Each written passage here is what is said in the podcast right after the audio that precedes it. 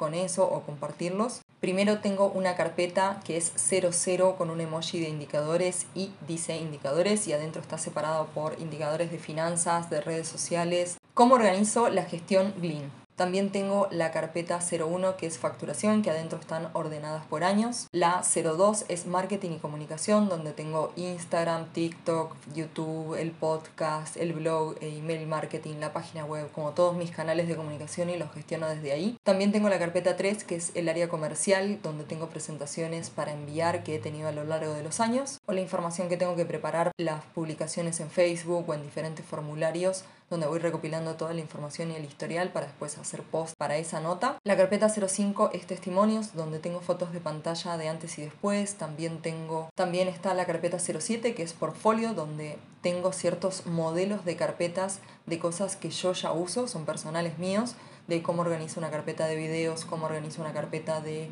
proyecto de curso, cómo organizo la carpeta de nuevos clientes.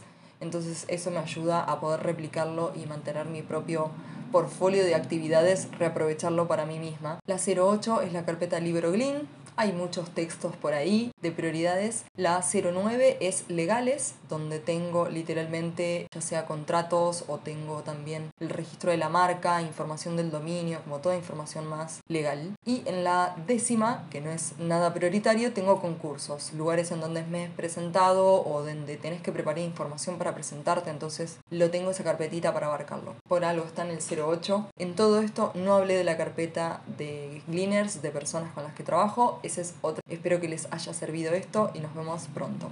Acá te pregunto, ¿cómo lo harías vos? ¿Qué le agregarías o qué le cambiarías a todo esto que comenté del orden de carpetas dentro de un emprendimiento?